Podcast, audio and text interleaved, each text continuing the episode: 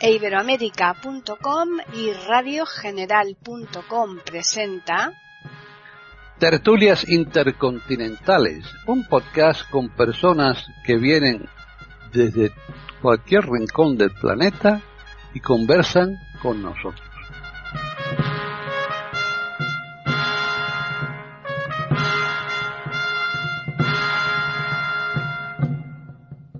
Bienvenidos otro día más a Tertulias Intercontinentales aquí en iberoamérica.com. Soy Paqui Sánchez Galvarro. Hoy vamos a tratar un tema, pues, eh, un poco, mm, digamos que podría ser eh, relativamente cercano, muy mm, parecido, no igual ni mucho menos, pero sí bastante que tiene que ver con el que tratamos la semana anterior. Y para ello tenemos aquí a varios contertulios que nos van a tratar, nos van a presentar, nos van a hablar de ese tema. Y tenemos, por un lado, a la doctora René Escape en Mendoza, Argentina. ¿Qué tal? Hola, ¿qué tal Paquita? Mucho gusto estar contigo hoy. Gracias por invitarme y también eh, saludo a los otros integrantes de la mesa. Así que mucho gusto, un placer. Bien, pues nos vamos de Argentina a Chile, está muy cerquita, ¿eh? Los dos países son hermanos. Allí nos espera Jorge Muñoz, ¿qué tal? Gabriel, un placer estar aquí con ustedes compartiendo este tema que ojalá agrade a los auditores. Bien, y por último, hoy la mesa es mm, más escuálida, ¿eh? Yo no, está más mermada que otras veces. Está Gabriela Isa en las Baleares. ¿Qué tal, Gabriel? Bien, Paqui, bien. Eh, si lo bueno breve, dos veces bueno. Y si malo, menos malo. No olvidaros de Gracián. No, no, de Baltasar si Gracián. Breve, dos veces bueno. Bueno, yo encantado de compartir con vosotros esta tertulia, como siempre. Para mí es un placer enorme. Bien, la segunda parte de ese dicho de Gracián, fíjate que la gente nunca la dice, nada más que lo, la primera. Y la segunda también es muy importante, porque si es malo, menos malo. También es verdad. También, es verdad. ¿Eh? bueno, pues hoy vamos a hablar de la quiromancia. Hoy las manos las vamos a tener, pero vamos, muy ágiles, ¿eh? Pero no para dirigir la orquesta. Claro, claro. Bueno, las manos es que son muy importantes para todo. Yo creo que las manos hoy día eh, hasta para los microbios, ¿no? Para coger microbios, son las primeras. para lavarse las manos continuamente, que ya están en carne viva de tanto lavarse las manos a la gente.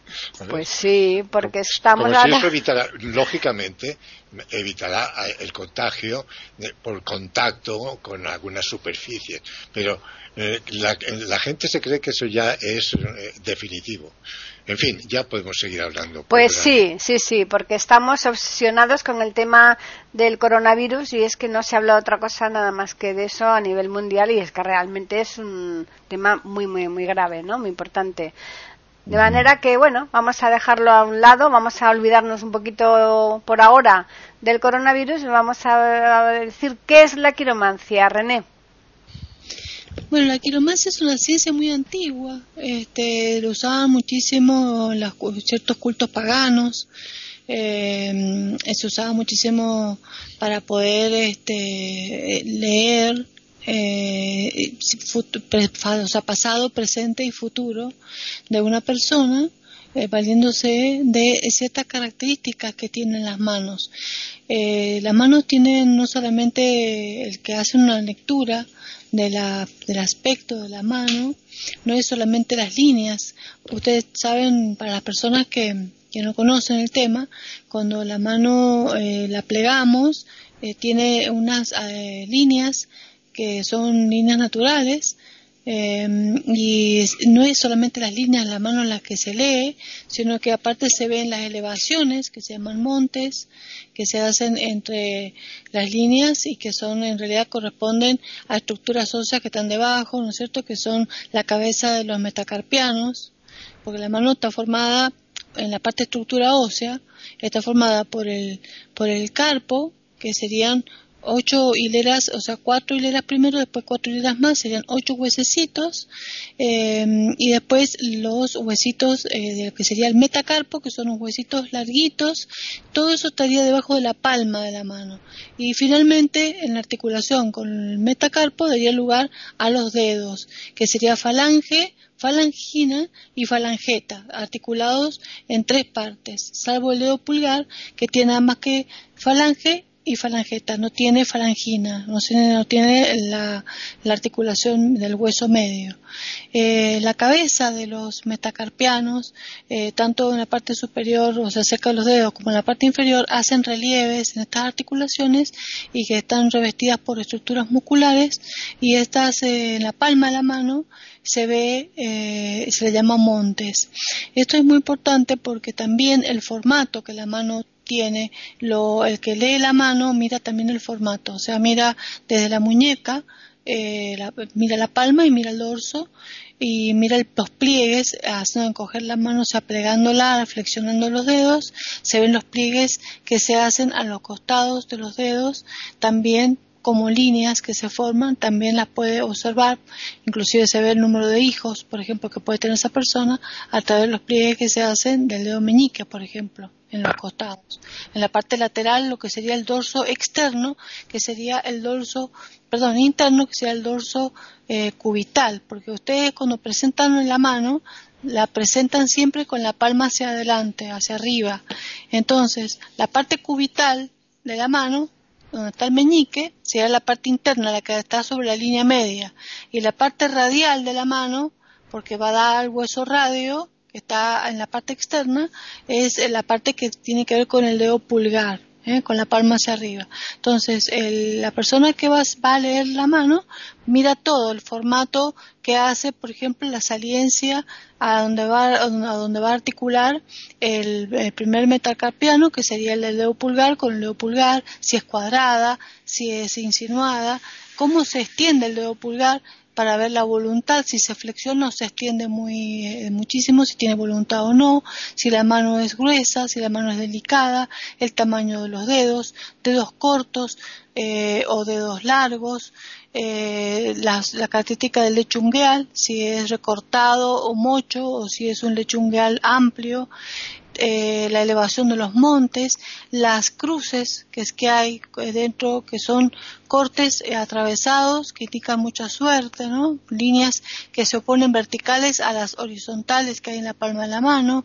Todo esto va haciendo la lectura, habiendo eh, existiendo tres líneas básicas que sería la línea de la cabeza, la línea de la vida y la línea del corazón. Son tres líneas básicas. Fíjense qué cosa interesante, los niños que tienen el síndrome de Down eh, no tienen eh, estos estas pliegues, tienen nada más que una sola línea en la palma de la mano. Eh, no tienen el dedo oponente como nosotros, o sea, como las personas que no tienen síndrome de Down, que es la trisomía del par 23, es decir, par 23 que es el cromosoma, eh, un cromosoma de más, que puede ser un fragmento de cromosoma o puede ser eh, un cromosoma completo, depende, eso va a dar mayor penetración o menor penetración genética, mayor intensidad o menor intensidad del síndrome, no tiene la oposición. Es muy importante que ustedes, fíjense, si ustedes ven la mano de ustedes, se dan cuenta que el dedo pulgar se opone al resto. Esa, ese oponente lo tiene nada más que la raza humana, o sea, dentro de los animales, el, el, género humano, o sea, el ser humano, y porque le da la pinza, que se llama pinza radial. ¿Se acuerda que le dije que el dedo pulgar es el que tiene el radio? o sea, la parte externa, entonces esta pinza que le permite tomar los objetos. Bueno, el niño Down, que es con síndrome de Down, no tiene oposición, o sea, sería una mano simiesca, como si fuera el simio, como si fuera el mono, eh, con dedos cortos o recortados y una solo, un solo pliegue en la palma de la mano. Por eso es una de las características que mira el médico pediatra cuando el niño nace, si tiene rasgos característicos que le decimos semiológicos, o sea, rasgos sindromáticos, perdón, en el rostro, como nariz encinita de montar, los ojos con, con hipertelorismo que, o epicanto, eh, orejitas arrepolladitas o implantación baja las orejitas, se le mira la manito y si la manito ya es una mano así, simiesca, entonces uno ya puede pensar en este síndrome, por supuesto que se necesita el informe de genética, ¿no? Se manda el cariotipo y se da el diagnóstico definitivo. Entonces, bueno, el que puede leer la mano y que sabe leerla bien, eh, como ciencia eh, de estudio, como hablamos la vez pasada en el podcast anterior, es una ciencia que requiere un buen estudio, no leerla sino más. Eh, el que quiere leerla bien tiene que aprender muchas cosas, tiene que aprender formato, montes, las líneas, las características de una línea con las otras, posiciones de los dedos, cómo se estiran, cómo es capaz de flexionarse, todo eso y le va a dar características de la personalidad del individuo más un rasgos de pasado, presente y futuro, quizás si se arriesga un poco más, ¿no? Ahí ya sería cuestión de creencias, de creer o no, pero que la característica de la personalidad sí se puede dar. Hay gente que dice que sí, que se da de acuerdo a la mano, como una lectura. Hasta ahí. Están escuchando tertulias intercontinentales en iberamérica.com. Bien, pues ahora Jorge, bueno, yo creo que René ha explicado con mucha claridad la anatomía de la mano sus características, líneas, formas, relieves, bajos relieves, etcétera. Yo quisiera agregar que la palabra quiromancia viene del griego, cheiromentia, y significa adivinación de lo relativo a la persona a través de las líneas de sus manos. Esta práctica, que es muy anterior a los griegos, que comenzó en China, India y Egipto, pasó a Grecia, e incluso se dice que Aristóteles habría estado interesado en ella.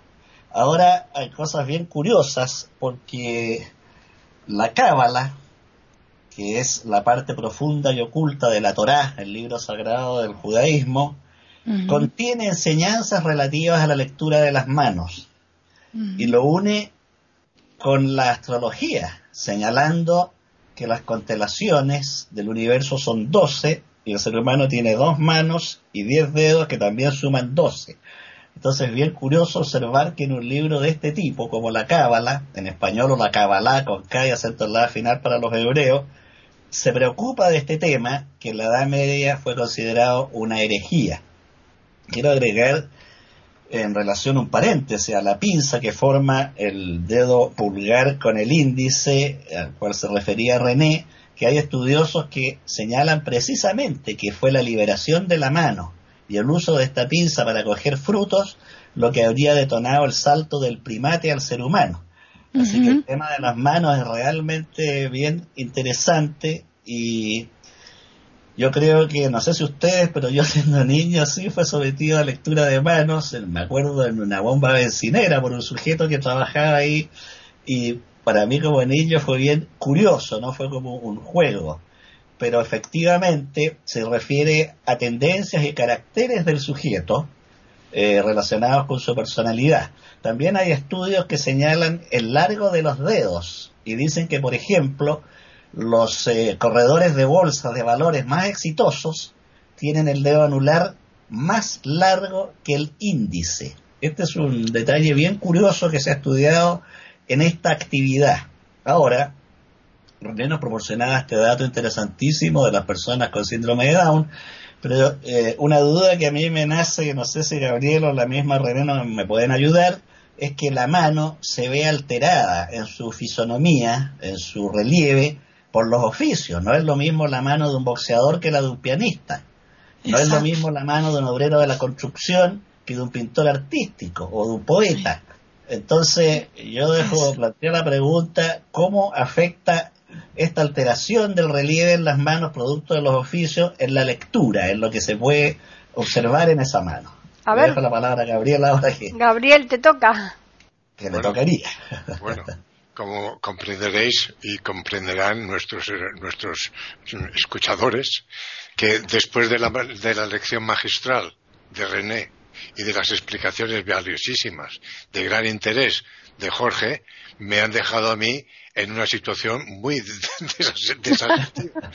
Pero, en fin, alguna cosa podría añadir yo. Efectivamente, eh, lo que se ha expuesto es muy interesante y aunque la comunidad científica no admite la quiromancia como ciencia, sino la mira como una pseudociencia, pero no entraremos dentro de esta discusión, que quedará para los, más enterados, yo considero que efectivamente el método de adivinación mediante la lectura de la mano, la quiromancia, lo que se llaman los palmistas, que son los lectores de, la, de, de, las rayas de las manos, las tres líneas principales las líneas secundarias. Incluso se mira el color de la uña y yo tengo una experiencia personal eh, porque siempre he tenido yo mucha curiosidad por todo, como sabéis, yo soy una persona ávida de conocimiento y todo lo que, que me llega, pues quiero profundizarlo para conocerlo mejor.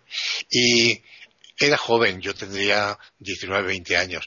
Estábamos en uno de los lugares mm, turísticos de Baleares, de Mallorca, y había una señora inglesa de unos 50, 60 años que era palmista era palmista.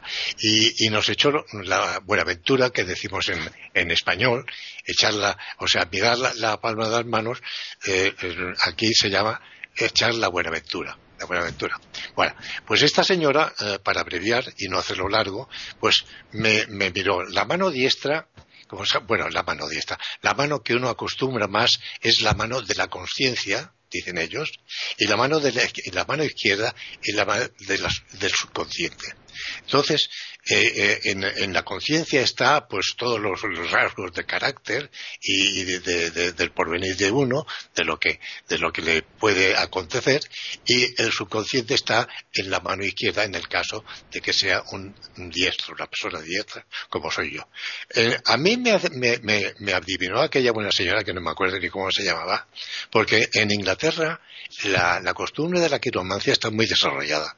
Eh, incluso en la literatura hemos conocido que, personajes muy importantes han consultado, han consultado Bernard Shaw, eh, eh, mm, Sarah Bernard, algunas personalidades políticas, el príncipe de Gales, consultaron y se consulta a, a, los quiromantes, a los palmistas. Bueno, pues a mí me acertó el número de hijos. Esto sí que me acuerdo perfectamente me miró en la mano izquierda y me miró las rayitas que se me forman y yo de vez en cuando me las miro y efectivamente hay cuatro, cuatro. Y por este sistema pues me adivinó a mí, como puede adivinar a otra persona, me imagino, el número de hijos que iba a tener. En, general, pues, ¿qué más decir? Que eh, la quiromancia tuvo un arraigo importantísimo. En la Edad Media la, la, Iglesia la persiguió, la Iglesia Católica la persiguió, la Inquisición. Sin embargo, tuvo un gran arraigo y yo creo que fue el hecho de la transhumancia la que desde, la India, desde Nepal, desde la China, desde, los caldeos y los babilonios, a Egipto, a Grecia, como bien ha dicho Jorge, Aristóteles descubrió en el altar de Aras, de Eres, perdón, en el altar de Eres, un manual que mm, pasó a Carlomagno y Carlomagno para elegir a sus generales se dejaba llevar de la quiromancia, les leía la mano. En fin, no se me ocurre decir nada más porque todo creo que está mejor dicho por parte de mis, de mis colegas. Entonces, eh, con lo que tú acabas de exponer, mm, Gabriel, eh, ¿tanto da que tú presentes una mano como la otra? No, no, cada mano tiene su significación, como yo eh, tengo entendido. Sí, pero, pero que te quiero decir, porque según tú serían complementarias, ¿no? Pero si una persona le, lee la mano, una sola mano, no se enteraría de todo. Bueno, yo creo que no sé cómo lo hacen los demás. O, por ejemplo, los gitanas, las gitanas, te leen solamente una mano. Por eso, por eso lo digo. para, hacer un estudio bien hecho, porque claro, hay mucho mucho charlatán, hmm. porque como uno comprenderá, no creo que una gitana tenga una formación como para poder realmente, porque todo lo que dicen las gitanas es cosa buena. no, claro, por supuesto. No, solamente cosas buenas, sino cosas que, le pueden pasar a todos. Generalidades. En fin, uno ya sabe a dónde va. Cuando Yo lo he tenido siempre como un juego. Todas hmm. estas cosas las he tomado yo no en serio, sino en plan de, de, de, de fin, de conocer lo que, lo que significa todo eso. Pero realmente eh, es lo que he dicho, la mano derecha tiene, tiene lo que es el consciente y la mano izquierda el subconsciente. ¿No es así, René? Totalmente, Gabriel, totalmente de acuerdo con lo que estás diciendo, porque una persona que realmente hace una buena quiromancia debe mirar las dos manos. Primero te pide la derecha, eh, mira, eh, te da ciertos rasgos de personalidad, te dice eh, cómo eres, qué características tienes, te puede decir cuántos hijos, te hace plegar en el pliegue, como les dije, del dedo meñique, ahí se ve las rayitas que aparecen en ese pliegue, te dice cuántos hijos, a mí me lo leyó alguien que sabe muchísimo cuando era joven y me dijeron también que iba a tener tres hijos y efectivamente los tuve. Bueno, y te sale, eh, te dice toda la características, después te pide la otra mano y te dice que con qué soñás, que qué ilusiones tenés, que, que tienes tendencia a deprimirte o no, eh, que si vas a tener un triunfo, cómo, cómo eres para los demás, o sea, hay un montón de, de otros factores ya que tienen mucho que ver con lo humanístico, con, con las relaciones interpersonales.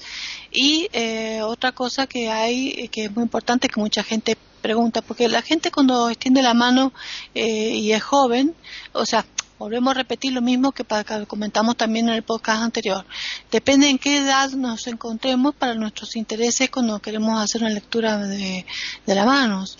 Si soy joven yo y no, no estoy, me voy a casar, empieza la gente. Después, eh, voy a tener hijos, eh, voy a recibir, eh, voy a tener plata, empieza la gente, ¿no? Todo lo que la gente eh, considera que son factores de éxito en esta vida. El 90%, por supuesto, hay gente que no, que a lo mejor piensa ser hippie, no, no, no tiene esos objetivos, pero me refiero de que es lo más común. Entonces, eso, todo eso está contemplado, eso se ve mucho, es muy evidente en las manos, porque son cosas muy básicas, y la línea de la fortuna, eh, eso que hablaba, perdón, también eh, Gabriel, que es muy interesante relacionarlo con los astros, eh, bueno, justamente porque se ve, está el monte, o sea, está la parte de Marte, o sea, en relación con cada uno de los dedos están los, los astros, Venus, Marte, la Luna, el, el Círculo, el círculo de Venus.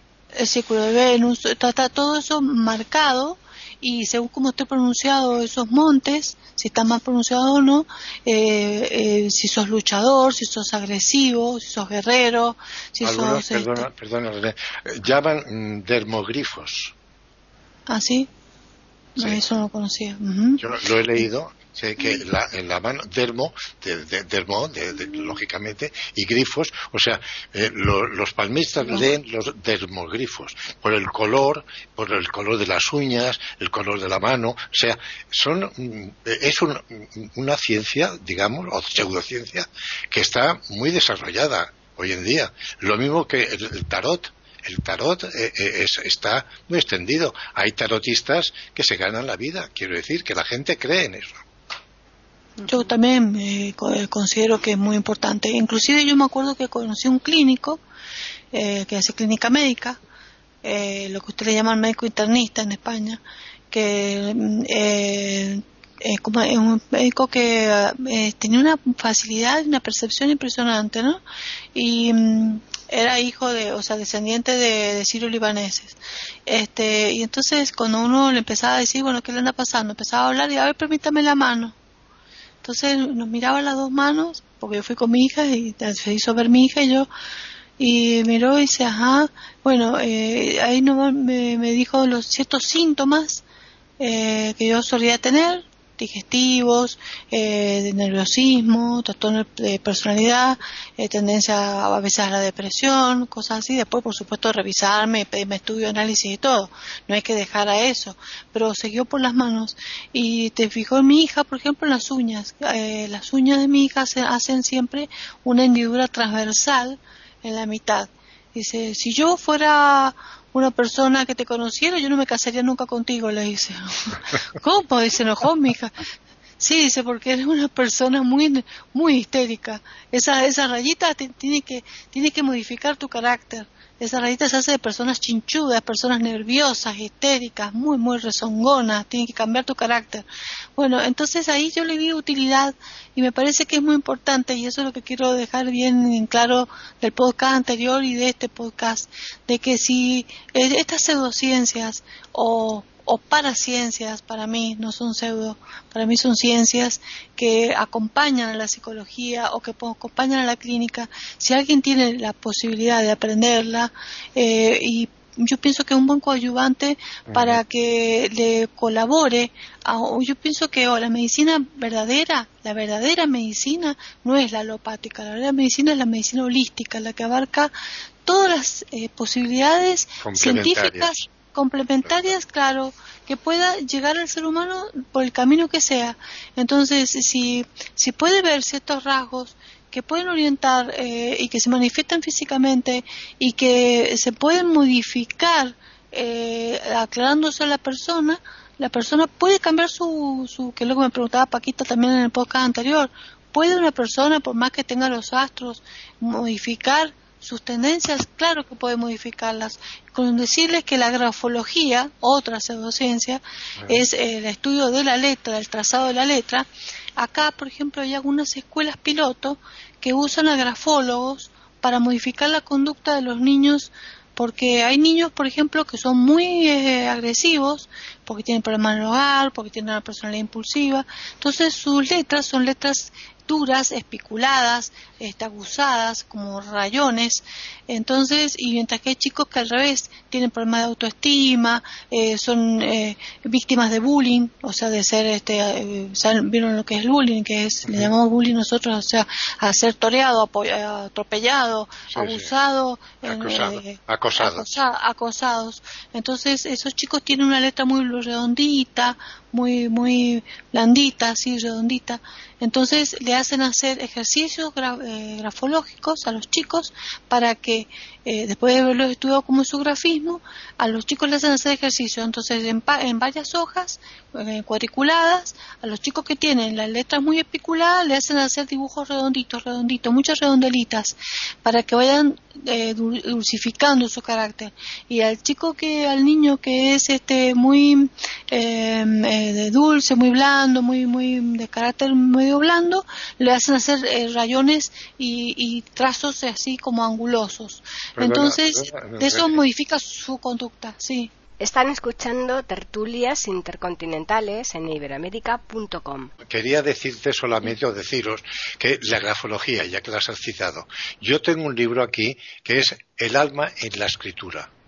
Y yo empecé a leerla, todavía tenía lista, y llegué a, a hacer lecturas grafológicas de personas y me decían que había aceptado plenamente. O sea, que según la escritura, como has dicho tú, la grafología, esto yo para mí sí que es un arte, no sé si ciencia, pero es un arte, y, denota eh, habían ejemplos en este libro que yo desgraciadamente ya no puedo ver, pero que me, ayudó, me acompañó para poder hacer lecturas a gente de mi entorno, desconocidos por mí, me refiero a amigos de mis, de mis hijas y cosas de estas, y me llegó a interesar muchísimo la grafología porque realmente es, bueno, de hecho, en, en, la judicatura se, se, se llaman a grafólogos muchas veces para eh, descubrir. Exacto.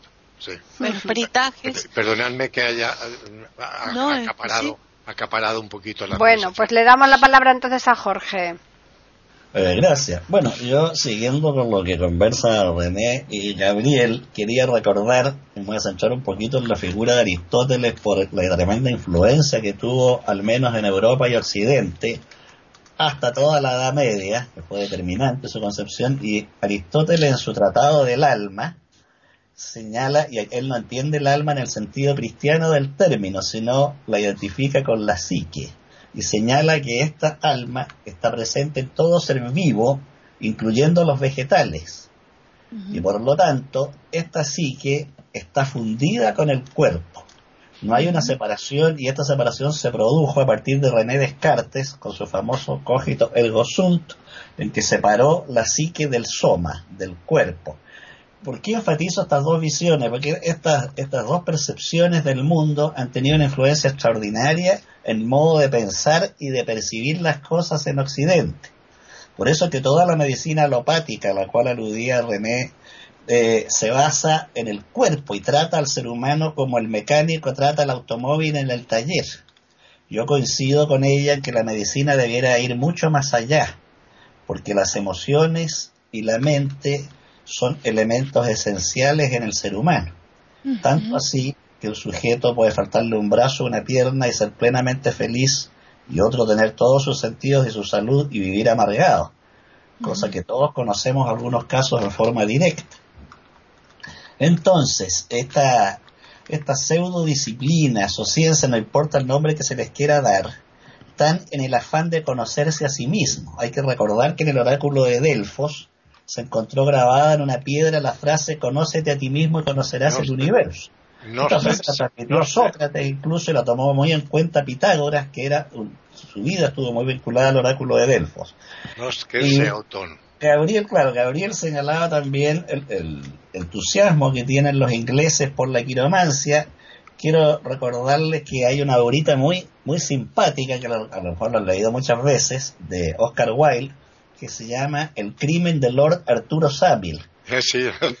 Lo simpático de esta obra es que el personaje Arturo Savile es eh, precisamente se le hace la lectura de la mano por parte de un quiromántico y el quiromántico le anuncia que él, Arturo Saville, va a cometer un crimen. Y todo el desarrollo de la obra consiste en los desesperados esfuerzos del protagonista por no cometer el crimen y evitar que se produzca el anuncio del quiromántico. Llego hasta ahí para no pararle la lectura a quienes quieran hacerlo. Y son tan, en cuanto a las manos que preguntaba Paqui, eh, también me llamó la atención escuchar a, a una lectora de manos que se recomienda la lectura de la mano izquierda hasta más o menos los 30 años y sobre esta da la lectura de la mano derecha. No sé qué antecedentes tiene René sobre esta distinción. No, eso no lo sabía, no, lo conocía, Jorgito, eso. Mira qué interesante. ¿Por qué? A ver qué sabes, eh, Jorge, ¿qué te Parece que la, la, lectura de la mano izquierda, como decía Gabriel, está relacionada con elementos más inconscientes o impulsivos, mientras que la de la mano derecha elementos más conscientes relacionados con la actividad, la acción concreta. Y esta obviamente se expresa más en la madurez, parece que ese era el argumento. Ajá. Muy bien. Sí, porque una vez, una vez que ya una persona ha nacido, eh, todos los rasgos los tiene eh, determinados o a lo largo del tiempo se le van añadiendo algunos. La huella de no, no, no, pero se añaden las líneas, se van modificando las líneas. Eh, van a aparecer, se van eh, o marcando más o desapareciendo algunas líneas. Se van, este... Ah, pero hablar uno solo, por favor, porque si no, entonces no puede ser. Le hago, le hago, una preguntita para que pueda seguir, precisamente. ¿La, huella, ¿La huella dactilar también cambia? No. No, no, no, las huellas dactilares desde que se nace siempre son idénticas. Por eso, por eso. Sí, sí se nos borra, ¿no? Cuando hay un... La gente esta que, como, esa pregunta que inicial, ¿se acuerda cuando comenzamos el programa que Jorge preguntó que, que si las personas tienen actividades como obreros de la construcción o, o actividades donde eh, trabajan con ácidos, con sustancias, quizás pierdan ciertas características naturales de su mano original. Puede pasar eso, eso sí puede ser, que se altere la mano las huellas este, digitales a veces se pierden de, tanto trabajar en lo doméstico, por ejemplo, con cáusticos, la gente que trabaja con sustancias químicas. Este, pero lo mismo por las la líneas de la mano eh, es raro que se pierdan. Y los montes lo mismo, porque las prominencias este, están, están siempre. Eh, son, son las características musculares del formato de la mano. Hay gente que tiene la mano como chata, chata eh, como si fuera un, cuenco sin montes. Y hay gente que tiene las manos con los montes bien marcados que dicen que son muy sensuales, por ejemplo. El monte este, la mano gordita adentro, bien, bien marcados los montes, sobre todo el dedo pulgar, indica que es una persona muy, muy adicta al sexo, por ejemplo. Como por ejemplo en la grafología, hacer las letras Z o las J con, con bien gorditas abajo y bien amplias hacia abajo, también personas muy sensuales. La letra T, por ejemplo, cuando le ponen el palito fuera, personas de poca voluntad. Si se inclina mucho. el punto de la sí es el punto de sí.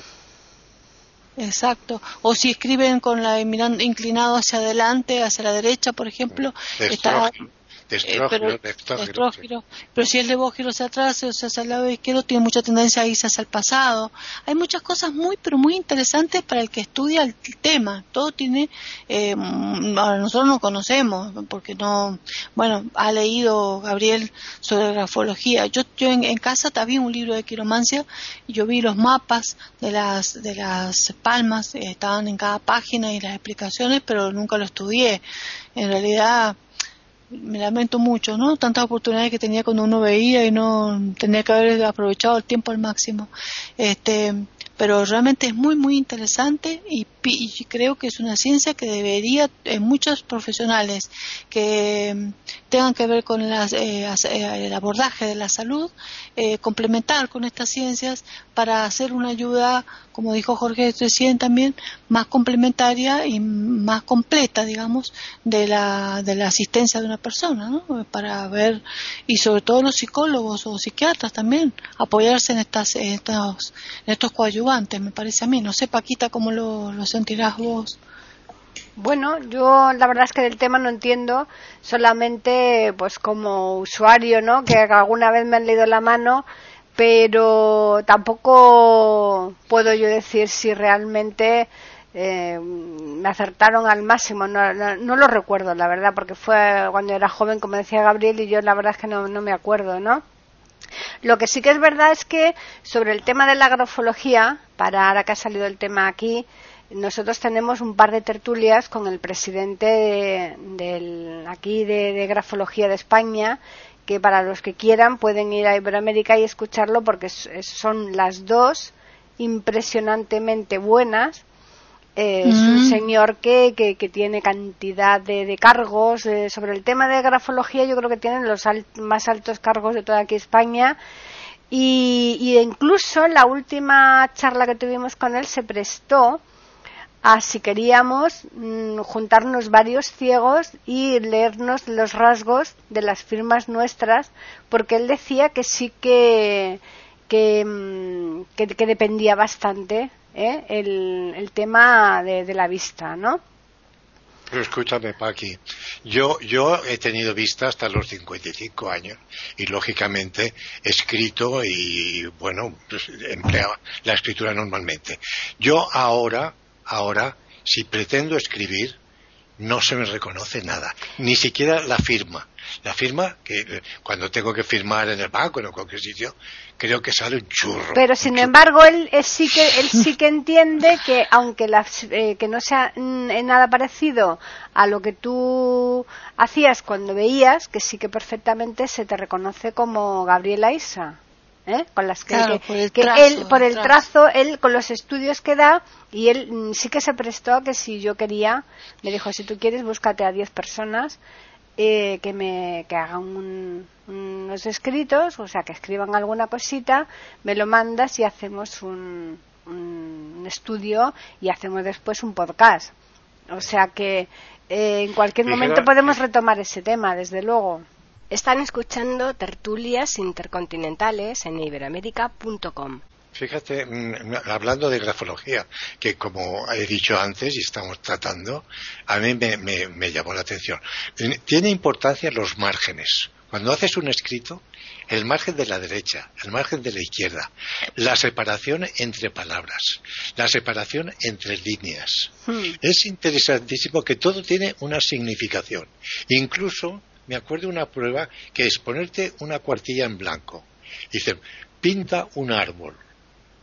Y según coloques el árbol, si en medio de la cuartilla, a la derecha, a la izquierda, arriba, abajo, y si ese árbol tiene unas raíces, o lo escribes, o lo pintas sin raíces, o la copa del árbol, del árbol muy, muy, muy copuda, muy, muy, muy rellena, o simplemente unas hojas, todo tiene una significación, es increíble. Sí.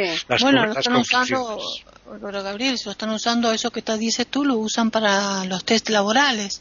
Todo mi, eh, claro, mis tres hijos que han ido a, a medicina laboral para, para para obtener, por ejemplo, el bono de puntaje para docentes, las chicas y mi hijo para entrar a trabajar. le han hecho los test para un psicólogo y le piden el test laboral y tiene que darle el apto psicológico y le han hecho hacer el, test. Un hombre bajo la lluvia, dibujar un hombre bajo la lluvia. Si dibujar el hombre si, eh, es tan increíble que si metes la, el hombre tiene las manos o no tiene las manos. Si las manos las metió en un bolsillo significa una cosa. Si las gotas de lluvia son rayitas, eso es agresividad. Si le pones paraguas o no le pones paraguas y si las gotitas son gorditas, otro significado. Si mm, el árbol lo hace con raíz, una cosa. Si le hace una copa muy frondosa, crees que estás dibujando muy bonito y no, parece que no es así. Y después te hacen inventar una historia y te hacen un personaje como lo haces. Eh, todo eso es un significado psicológico. Si lo haces chiquitito el costado de la hoja, indicas también trastorno de desequilibrio, tienes que ser centrado y o, tratar de ocupar el máximo de la hoja. Eh, todo eso está estudiado psicológicamente a tal punto que se usa hoy en test laboral. O sea, tan sencillo como para decirte si sos apto o no para trabajar. Hasta ese punto se ha llegado importante. Bueno, y retomando otra vez el tema de la quiromancia, Jorge, ¿tú tienes algo que añadir? A ver, yo lo escuchaba a ustedes y mientras hablaban pensaba que pareciera que la astrología, la quiromancia, la grafología, el tarot son todos temas que están enlazados, emparentados y que en conjunto se complementan.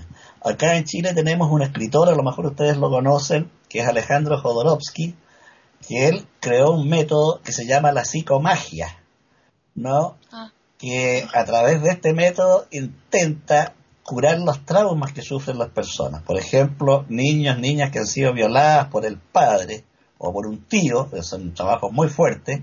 Ah. Entonces él a través de la psicomagia intenta conjurar el trauma. Entonces, aquí me surge a mí una pregunta, tal vez para René, que si una persona está psicológicamente alterada, por ejemplo un niño, una niña, un adolescente, que es una etapa bastante difícil, esto se revela en la lectura de la mano, por ejemplo, es igual leer la mano de una persona que está completamente tranquila y satisfecha, por ejemplo, porque le acaba de salir un buen trabajo, está contento, a hacerlo con un estudiante universitario que le acaba de ir mal, por ejemplo, en derecho procesal, ya que está Gabriel ahí, y obviamente que está amargado. Esto, ¿Influye la lectura de la mano o no? No, no, no. La, lectura de la mano, eh, hay, hay tres líneas básicas, lo poco que yo sé yo, hay que tener la línea de la cabeza, la del corazón y la, línea de la vida. La línea de la cabeza te, depende de hasta dónde, qué largo tenga y cómo esté pronunciada, va a indicar el nivel de inteligencia de, de la parte cognitiva del individuo. En la línea de la, de la vida, eh, hay que ver, porque eh, digamos que es bastante complicado porque si está muy unido a la línea de la cabeza o si está muy pegadita en su emergencia, en cerca del pulgar, a la línea del corazón, va a depender si es una persona dependiente o no si su vida es una vida dependiente o no de su vida intelectual, si es una persona que es muy independiente, va a guiarse más por su mente y va a estar unida más a la cabeza. Y en cambio, si es una persona más afectiva, va a tener unida la línea de la vida pegadita a la línea del corazón, o sea que es una persona pegoteada a la madre, la familia, tiene mucho apego, esas cosas. A esa línea de la vida, si puede ser derecha, pronunciada y seguir bien larga, larga, larga hasta abajo, eh, eso indica que puede tener que va a tener una vida larga. Hay gente que la tiene cortita, la tiene cortita y se muere joven. ¿eh? ¿Y, cómo se lo decís? Mira, te vas a morir joven. Fíjate, fíjate, fíjate lo que está hablando René. La línea de la vida en, en, en una lectura se ve si has tenido o vas a tener alguna enfermedad. Durante el transcurso de la línea, a mí se me, ha, se me ha dicho, yo he tenido un ataque de apendicitis cuando era jovencito, que derivó en peritonitis, y, y, de peritonitis, mm, René, pasé a una septicemia, porque como entonces en España no teníamos la penicilina, pues teníamos que emplear otros fármacos, y bueno, yo vivo de milagro. Y todo eso se me dijo a mí en la línea, porque en la línea de la vida, y me dijo, usted ha tenido o va a tener una enfermedad, y me la describió, y dije, ¿y tanto? ¿Y tanto? Ya lo creo. Bueno, pues efectivamente, fíjate que lo que me pasó a mí, yo tengo la línea de la vida, eh, que eh, justamente cuando tenía 25 años, me, una persona que sabía bastante me dijo, mira, dice, alrededor de los 40, 50 años, dice, va a ocurrir algo muy grave en tu vida. Dice, o te vas a volver loca, o no sé, pero algo feo te va a ocurrir, porque si la línea mía sigue hasta la mitad y después se quiebra hacia abajo, como hace un quiebre increíble hacia abajo. No, no tiene una línea, no, no sigue hasta el resto de la palma, otro lado de la palma, sino que quiebra hacia abajo. Sigue después, vas a seguir vivo, no es que te vas a morir porque sigue la línea, pero vas a tener o un accidente de tránsito muy grande o te vas a volver loca. Imagínate que, que me quedé impresionante y bueno, fue cuando me quedé ciega. Justo, me quedé ciega y cambió totalmente mi vida. Un quiebre total, es como si siguiera otra vida. Efectivamente. Pero ¿y eso cómo se dice? Porque eso es complicado decirlo, ¿no? Bueno, Sí, pero- acertarlo al 100% para aquí, pero la línea de la vida te dice la palmista, la persona que está, ocurrirá o ha ocurrido en tu vida este accidente, lo que ha explicado René. Y en mi caso, lo que me había ocurrido a mí, que ya había sobrepasado el tiempo, alguien se ha caído. No, yo creo que no. Pero lo que te quiero decir, Gabriel, es que eso es muy duro decirlo, eh, porque, Sí. mm, hombre, eh, cuando tú tienes eh, argumentos eh, en las manos eh, y, y nunca mejor dicho, como unas pruebas, unas cosas y tal, a lo mejor te puedes arriesgar más, pero para decir esa barbaridad, que barbaridad me refiero por lo duro que es a René, y que después a lo mejor no hubiera sido nada, habría sido un trago gordo, ¿no? Bueno, pero escuchar, yo, yo en esto también veo un signo de lo que es la, la, la predestinación. ¿eh? Yo, yo estoy un poco obsesionado por la predestinación. Yo me niego a que tenga yo un- un- una influencia que, que derive eh, en mi, en mi conducta y que no me deje vivir porque estoy predestinado a caerme en el pozo. Bueno, no? pero eso tú, pero a lo mejor hay personas que a partir, tú imagínate que René, a partir de ese momento está atemorizada y no sabe qué hacer para, para que no le surja nada así tan brutal. Ya, ya, ya. ya. Es complicado, sí, ¿eh? eh, sí, es complicado decirlo. Pero- Y más si, muy- si hay una muerte, ¿para qué hablar? Por ejemplo, cuando hablaba de los niños violados, que hablaba Jorge, eh, es probable, es probable que la línea de la vida de esos chicos, ahí nomás, cortita, eh, debe tener ciertos rasgos de, formaciones que, porque ningún niño eh, que sufre violación puede ser el mismo, jamás. Ningún chico que, que por más que, que tenga tratamiento psicológico, por más que se lo, nunca un niño que ha recibido un trauma tan grande eh, puede volver a ser el mismo niño. Eh, entonces, por supuesto que depende de la sensibilidad de cada uno eh, y el grado de contención que se tenga, si se toma tiempo o no, por supuesto, todo eso va a variar, el entorno, si se lo saca del entorno ese o sigue, todas esas cosas van a influenciar, ¿no? Eh, pero hay, hay eh, modificaciones en la línea de la vida que le, se van a marcar eh, en distintas et- etapas, si va a ser ni bien la naciente, en la parte media o en la tramo final. Hay veces que se bifurca la línea de vida en dos líneas, ¿no? Y hacen lagos, hacen como un lago y vuelve a retomarse. Esos lagos suelen ser peligrosos. Eh, sé que son enfermedades grandes, pueden ser locuras, pueden ser pérdidas de conciencia, estados comatosos eh, o enfermedades donde la persona pueda fallecer, cosas así. Y la línea del corazón, que indica, eh, eh, hay gente que no tiene mucha afectividad, eh, la tiene cortita, poco insinuada, borrada, hay gente que es muy afectiva, muy emocional y ahí lo también la tendrá marcada y ahí puede verse si se cruzan otras líneas. Es muy importante porque los cruces, hay líneas verticales que suelen cruzar la línea del corazón, la línea de la cabeza, la línea. Estas líneas que verticales suelen ser a veces de suerte, como la línea de la fortuna, por ejemplo. La línea de la fortuna es una línea muy, muy fuerte. La gente que va a tener, que tiene dinero, o que va a tener dinero, o que lo tiene, de nacimiento se marca desde abajo, si lo va a tener en el futuro se marca, si va a hacerlo con su mente, con su profesión, lo tiene, se le marca un surco vertical atravesando la línea de la cabeza.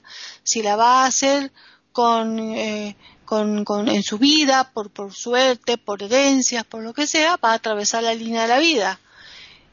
Y, y bueno, depende cómo será que va a obtener la fortuna, la línea esa se atraviesa, pero se atraviesa como si fuera un tajo vertical sobre la palma de la mano.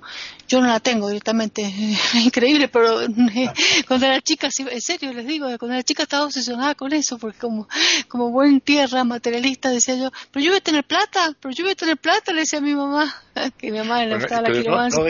No, la tiene la línea de la fortuna. ¿Qué quieres que te diga? No la tiene, me dice mi mamá. Ya se estará más adelante. Bueno, pero ¿no veis, ¿no veis en todo esto un modo de predestinación? Predestinación. En cierta manera, como todo, ¿no? todo, todo está predestinado, todo yo, me niego, yo me niego a sentirme que, que, que, mi vida está ya trazada desde el principio. Totalmente, yo, yo sí lo creo. Eh, que tú puedas hacer lo posible por variarlo, bueno, lo puedes intentar, pero yo para que lo, para que alguien lo consiga, la mayoría de ellos yo creo que no. No, lo básico está, hmm. ha dado lo básico, porque hmm. sabes qué pasa, eh, Gabriel, que lo eliges lo eliges, aunque no creas, tú lo eliges. Antes de nacer lo eliges. Quién va a estar con vos, quién van a ser tus amigos, quién te van a rodear, cuál, y después uno va modificando las cosas, por supuesto que va modificando el comportamiento, el libre de Dios, pero las cosas básicas se te dan y están. Yo niego, niego la predestinación ya por concepto. La niego. Sí, ¿no? Bueno, Me pues. sentiría un esclavo, un esclavo de un destino al que se me ha obligado. Ya, pues me temo, Gabriel, que estás abocado a hacerlo. Así que. Ya me queda poco, ya me queda poco. bueno, nunca se sabe. ya para, para finalizar, vamos a ir un poco a hacer un resumen de por si se os ha quedado algo que queréis decir. Eh, eh, Jorge, empieza tú. Bueno, yo creo que al margen de que estemos o no predestinados, yo tiendo a coincidir con Gabriel. Yo creo que es difícil que estemos como la Moira griega, ¿no? Donde Edipo Rey hiciera lo que hiciera, iba a casarse con su madre, iba a arrancarse los ojos, iba a matar a su padre, yo creo que eso sería extraordinariamente injusto y cruel.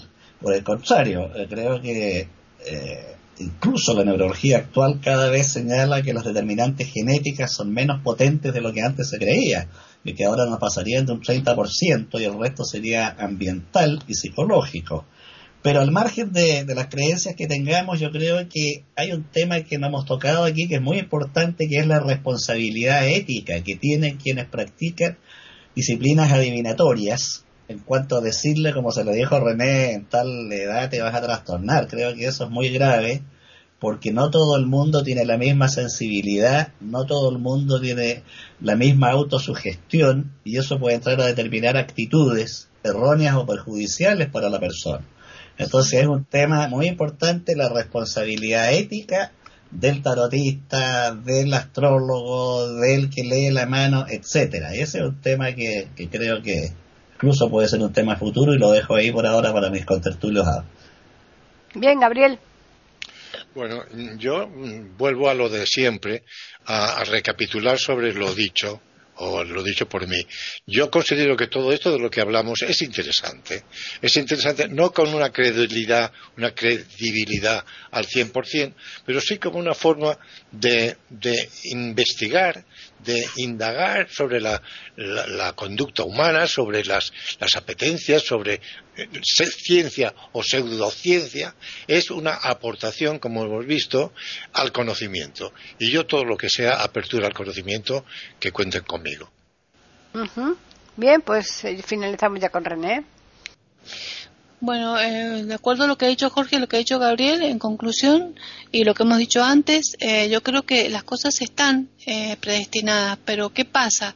Si tenemos la posibilidad, se le ha dado al hombre, al humano, perdón, al humano se le ha dado la posibilidad de adquirir conocimientos, ya sea en forma intuitiva o no sé cómo lo ha descubierto, pero a través de la observación de estas eh, ciencias de la quiromancia o de, las, a través de cartas o de a través de la, astrología, observando los astros, eh, ciencias diferentes que pueden ayudar a, otras ciencias eh, más, este, más manifiestas, como sería la medicina eh, alopática, por ejemplo, este, y, darle ciertas características a la persona eh, con la ética que corresponde, como dijo Jorge, por supuesto, yo pienso que es importante saberlas y decirlas con criterio a esa persona de tal manera que esa persona pueda modificar ciertas conductas.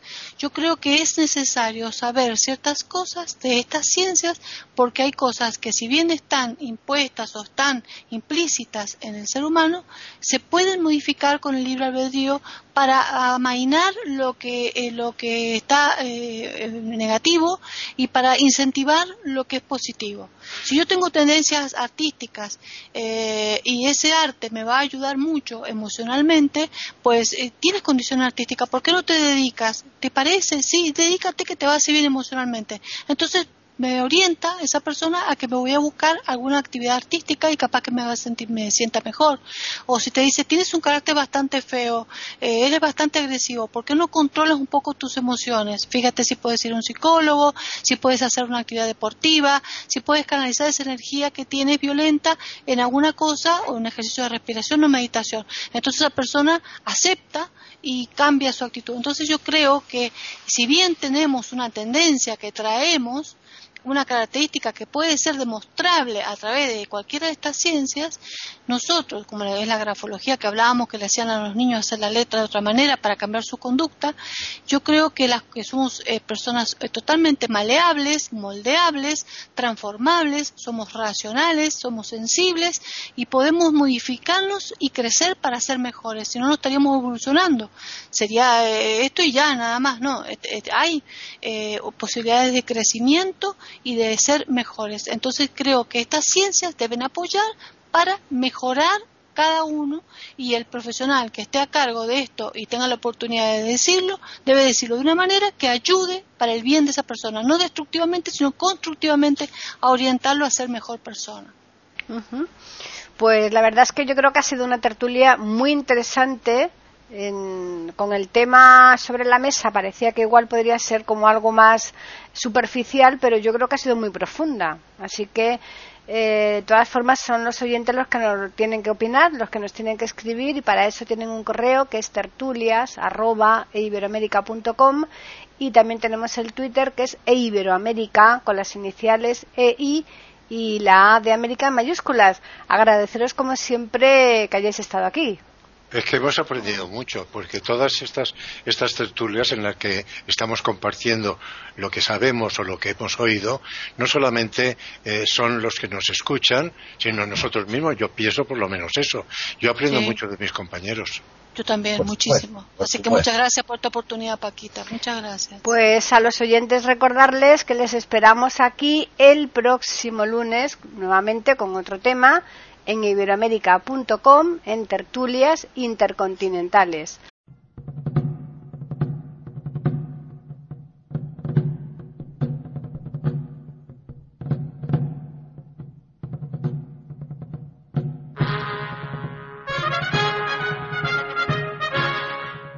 Acabamos de ofrecerles el podcast de tertulias intercontinentales aquí en iberoamerica.com y radiogeneral.com.